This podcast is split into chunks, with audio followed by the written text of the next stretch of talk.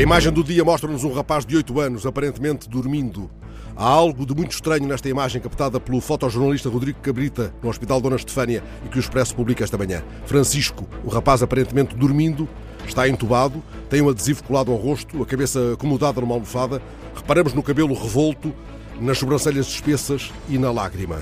A lágrima que desliza na face desta criança, apanhada pela síndrome pós-Covid, sacode a nossa desatenção. Ela diz o nome mais íntimo e perturbador do desamparo que não pode muitas vezes ser dito. Por isso, com esta imagem, Rodrigo Cabrita acaba de receber um prémio importante, um prémio internacional de fotografia.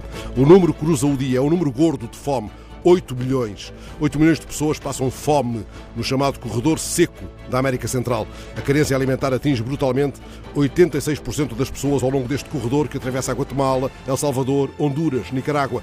Uma investigação divulgada nas últimas horas permite concluir que a crise alimentar foi adensada pela pandemia e pelas alterações climáticas. Lembram-se das tempestades tropicais, Amanda e Cristóbal? Os do corredor seco lembram-se. Amanhã tem uma revelação nas páginas da Science.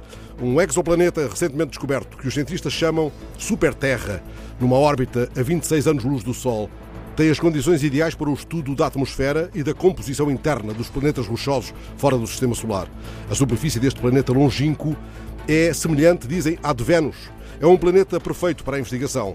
Um investigador espanhol disse até à AF que estamos em presença de um planeta que tem tudo. Tirai daí, contudo, a ideia. O Gliese 46b, com as suas temperaturas a rondar 430 graus centígrados, não é habitável. Fernando Alves,